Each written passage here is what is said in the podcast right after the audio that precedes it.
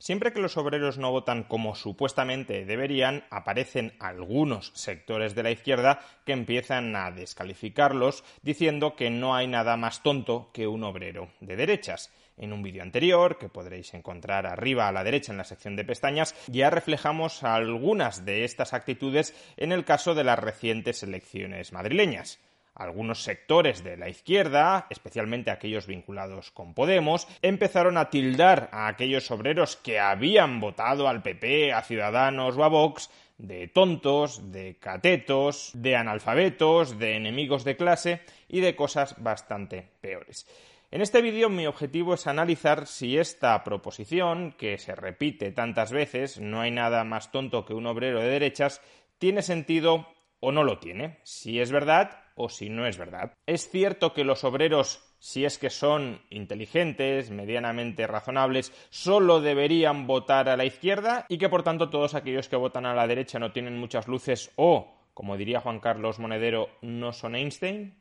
Bueno, la proposición no hay nada más tonto que un obrero de derechas parte de dos premisas que no se suelen explicitar. La primera premisa es que si un obrero vota a la derecha está atacando, está atentando contra sus intereses. La segunda premisa es que hacer algo que atente contra tus intereses es irracional, es estúpido, es de tontos. Por tanto, si un obrero vota a la derecha y votar a la derecha es atentar contra sus intereses y atentar contra sus intereses te hace estúpido, el obrero de derechas será estúpido. Bueno, pues vamos a analizar cada una de estas dos premisas. Empecemos por la primera. ¿Es verdad que un obrero que vota a la derecha está atentando contra sus intereses? Hay que empezar necesariamente definiendo qué entendemos por derecha. Cuando decimos que un obrero vota a la derecha, que un obrero apoya a la derecha,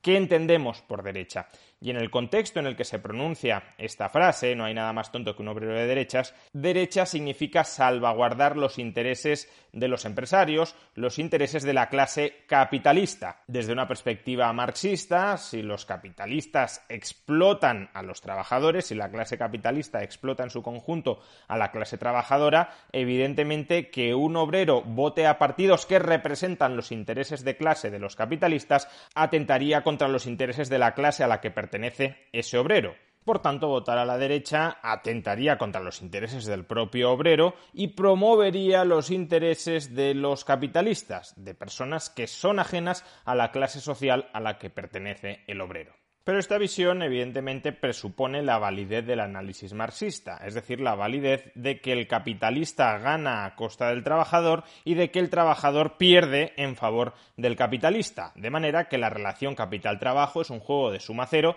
donde cuando gana uno pierde el otro. Si eso fuera así, efectivamente, el trabajador, para promocionar socialmente, para mejorar su calidad de vida, solo podría hacerlo a costa del capitalista, a costa de extraer renta, de extraerle recursos al capitalista, o dentro de la perspectiva marxista, no dejando que el capitalista le arrebate esa renta, esos recursos, esa producción al obrero. Y desde luego en el corto plazo puede que esta perspectiva sea cierta, sea válida. Es obvio que los trabajadores dentro de una determinada empresa en muchas ocasiones pueden mejorar su calidad de vida a costa de perjudicar los intereses del capitalista. Si, por ejemplo, el Estado decreta una subida salarial dentro de esa empresa, cabe perfectamente la posibilidad de que los salarios de los empleados o de algunos empleados se incrementen a costa de reducir los beneficios del capitalista. Por tanto, en ese caso sí que parecería que estamos ante un juego de suma cero. Si el trabajador gana más, si cobra más salarios, el empresario gana menos, obtiene menos beneficios. El problema es cuando pasamos del corto al largo plazo. Si los beneficios que obtiene el capitalista no son suficientes como para compensarle el ahorro y la inversión continuada de capital en esa empresa, lo que irá sucediendo conforme pase el tiempo es que el capitalista dejará de reinvertir en esa compañía o incluso en algunos casos podría activamente desinvertir en esa empresa. Y lo que inicialmente era una alza salarial extraordinaria a costa de infligirle pérdidas extraordinarias al capitalista, a largo plazo lo que puede suceder es que la empresa desaparezca, se descapitalice y por consiguiente la plantilla de trabajadores de esa empresa o se vaya al paro o, como cuenta con mucho menos capital en la medida en que el capitalista ha desinvertido porque ya no le rentaba reinvertir a vida cuenta de las sobrecargas que le había impuesto el Estado para supuestamente beneficiar a los trabajadores, pues como el capitalista ha dejado de reinvertir, no hay capital y sin capital los trabajadores no son igual de productivos, no producen lo mismo con máquinas que sin ellas, con construcciones que sin ellas, con materias primas que sin ellas, y si los trabajadores no son productivos porque no tienen capital, porque el capitalista ha dejado de reinvertirlo en la empresa, pues a largo plazo la remuneración de aquellos trabajadores que mantengan su empleo en esa empresa, si es que la empresa sigue existiendo, inevitablemente se irá reduciendo. Este ejemplo pone de manifiesto que nuestras intuiciones en el corto plazo acerca de la relación capital y trabajo no tienen por qué ser válidas para el largo plazo. Como digo, en el corto plazo parece muy evidente que podemos mejorar la calidad de vida de los trabajadores a costa del capitalista. Pero a largo plazo, maltratar el ahorro, maltratar la inversión, maltratar la empresarialidad tiende a redundar en perjuicio también del trabajador. A corto plazo, salarios y beneficios puede que sean un juego de suma cero, a largo plazo son un juego de suma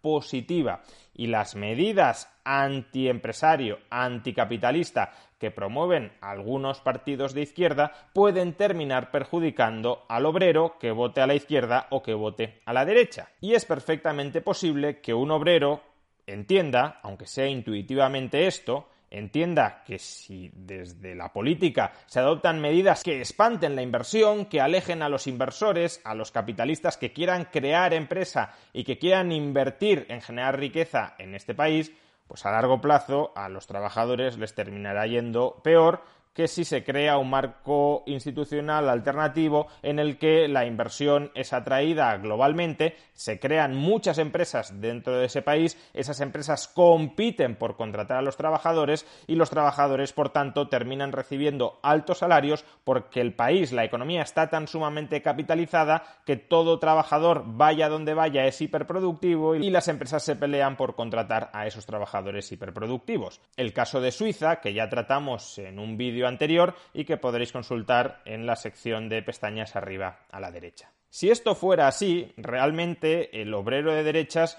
no sería un obrero que vota en contra de sus intereses, mientras que el obrero de izquierdas sería alguien que vota a favor de sus intereses. Más bien, el obrero de derechas tendría una visión de largo plazo y entendería que a largo plazo sus intereses se promueven mejor cuando desde la política no se ataca sistemáticamente a los empresarios, a los capitalistas que crean las empresas, que acumulan el capital, merced a los cuales el obrero se vuelve productivo y obtiene salarios crecientes. Y en cambio, el obrero de izquierdas podría ser una persona que, entendiendo también esto, no necesariamente el obrero de izquierdas tiene por qué ser tonto, a lo mejor entiende esto, a lo mejor entiende que a largo plazo es verdad que salarios y beneficios van de la mano, pero quizá ese trabajador de izquierdas prioriza más el corto plazo y prefiere que hoy se mejore la situación de los trabajadores a costa de los beneficios presentes de los capitalistas, aun cuando ello provoque que a largo plazo todos van a salir perdiendo. En ese caso, el obrero de izquierdas estaría priorizando el corto sobre el largo plazo. El obrero de derechas tendría una visión más largoplacista de sus intereses y el obrero de izquierdas una visión más cortoplacista, pero ninguno de los dos tendría por qué ser tonto. Analicemos ahora la segunda premisa sobre la que se basa la proposición no hay nada más tonto que un obrero de derechas, a saber, que votar en contra de tus intereses te hace tonto. Imaginemos que efectivamente, y pese a todo lo que hemos dicho hasta el momento, un obrero que vote a la derecha está atentando contra sus intereses. Es decir, imaginemos que es verdad que votar a la izquierda promueve los intereses de todos los trabajadores. Aún así, ¿necesariamente un obrero tendría que votar a la izquierda salvo que sea tonto? Pues no, quienes dicen esto no se dan cuenta de que están equiparando justicia, justicia general, justicia universal, justicia imparcial, con intereses personales. Lo que es justo, lo que es moral, incluso desde una perspectiva más amplia, es aquello que encaja perfectamente con mis intereses. Esta visión, por tanto, es una visión absolutamente egoísta de las relaciones sociales. Yo he de hacer aquello que promueva, que avance mi agenda personal, con independencia de cómo eso afecte a los demás y con independencia de si mis acciones, mis comportamientos, mis conductas son justos o son injustos. En la medida en que esas acciones mías promuevan mis intereses, serán justas y por tanto haré muy bien en impulsarlas. En cierto modo, pues se está presuponiendo que los obreros son seres amorales o inmorales que únicamente se mueven por sus intereses personales al margen de concepciones más amplias y más generales de justicia. Respetar criterios generales de justicia muchas veces implica reprimir acciones que podrían directamente beneficiarnos a nosotros mismos, pero que consideramos injustas, que consideramos en un sentido más amplio inmorales. Imaginemos una persona que tiene la oportunidad de entrar en la casa de su vecino, porque a lo mejor su vecino confía en él y puede entrar y le puede robar la caja fuerte y por tanto se puede enriquecer a costa de su vecino. Imaginemos además que esa persona tiene la completa seguridad de que nadie lo va a descubrir, de que nadie va a sospechar que ha sido él el que ha entrado en la casa de su vecino y le ha desvalijado la caja fuerte. Si eso es así, robar a tu vecino promovería tus intereses egoístas. ¿Por qué? Porque tú te enriqueces a costa de tu vecino y no hay ningún riesgo implicado en esa operación. No es que tu reputación social se vaya a mancillar, no es que la policía te vaya a descubrir y te vaya a sancionar. No, no, tú tienes la opción de incrementar tu riqueza sin ningún coste para ti, sin ningún riesgo para ti, a costa, evidentemente, de reducir la riqueza de tu vecino. En ese caso, diríamos que eres tonto por no promover tu interés egoísta de enriquecerte a costa de tu vecino? ¿Diríamos que lo inteligente, lo racional es robar a tu vecino? ¿O en cambio no diríamos que esa persona que tiene la oportunidad de robar impunemente a su vecino, si finalmente se abstiene de robarle, es una persona justa, una persona honorable, una persona íntegra, una persona que antepone su ideal de justicia, respetar la propiedad de su vecino, a su interés personal? Pues creo que más bien diríamos esto último, no que es estúpido, sino que es una persona justa, una persona recta, una persona íntegra. Pues lo mismo podría suceder con un obrero de derechas. Imaginemos un obrero que está convencido de que las políticas económicas de izquierdas, consistentes en vulnerar la propiedad privada y la libertad de empresa de los empresarios y de los capitalistas, promueven sus intereses personales, sus intereses crematísticos. Imaginemos que ese obrero cree que si llega Podemos al poder, que si llega el PSOE al poder, él va a vivir mejor, pero a costa de cercenar las libertades de otras personas que han montado sus empresas, que han invertido y arriesgado sus ahorros, etc. Ese obrero de derechas podría decir, aunque yo creo que las políticas económicas de izquierdas consistentes en parasitar a esos empresarios, a esos capitalistas, para darme su dinero a mí, aunque creo que esas políticas económicas de izquierdas a mí me benefician, creo que esas políticas son injustas de raíz y por tanto yo prefiero que se respete la justicia, creo que es más moral respetar la justicia en términos generales e imparciales, que retorcer la justicia para vulnerar los derechos ajenos en mi propio exclusivo beneficio. En definitiva, los obreros de derecha, entendiendo por derecha una política económica no antiempresarial, no anticapitalista, podrían ser tontos, como dice alguna izquierda, pero también cabría la posibilidad de que sean o personas con una visión a largo plazo de cuáles son sus intereses económicos o personas íntegras y justas que no consideran adecuado parasitar a otros individuos para promover su bienestar personal. Y estas dos hipótesis alternativas no parecen hipótesis que parte de nuestra izquierda esté dispuesta a considerar.